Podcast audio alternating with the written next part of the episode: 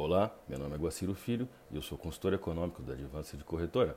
Trago a vocês as principais notícias desta terça-feira, dia 10 de outubro. Europa.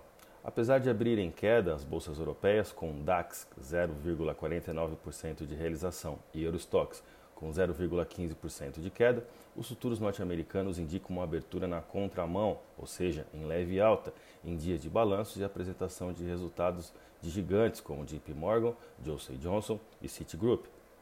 No Brasil, a ausência de notícias na segunda e terça-feira se converte em boas notícias, mas atenção a dados relacionados à atividade econômica, com a apresentação do índice do setor de serviços e o IBCBR, também conhecido como prévia do PIB, que sairá na quarta e quinta-feira, respectivamente. O mercado monitora com atenção novas restrições de lockdown na Europa, em específico Reino Unido, Liverpool e Espanha, em Madrid. Na Alemanha, maior economia da zona do euro, o mercado analisa dados relacionados à percepção econômica, que saiu às 6 da manhã, e aguarda agora, para as 9 da manhã, o pronunciamento do Banco Central Alemão às 9h30 nos Estados Unidos, aguardamos o IPC, Índice de Preços ao Consumidor. Análise técnica. A queda de 0,1,22% no último pregão de sexta-feira no dólar levou a taxa ao patamar de 5,5316, posicionando o dólar em linha média do nosso canal de alta configurado no gráfico intraday.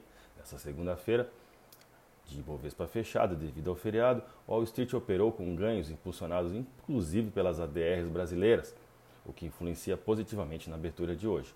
A manutenção dessa realização pode levar o dólar a testar novos suportes em torno de 5,5189 e 5,45 respectivamente. Euro. A alta dessa última segunda-feira na Eurostox pode favorecer a abertura em realização do euro hoje, apesar de o mercado estar monitorando esse lockdown no Reino Unido e na Espanha, o real tende a se valorizar frente ao euro na sessão do dia 13.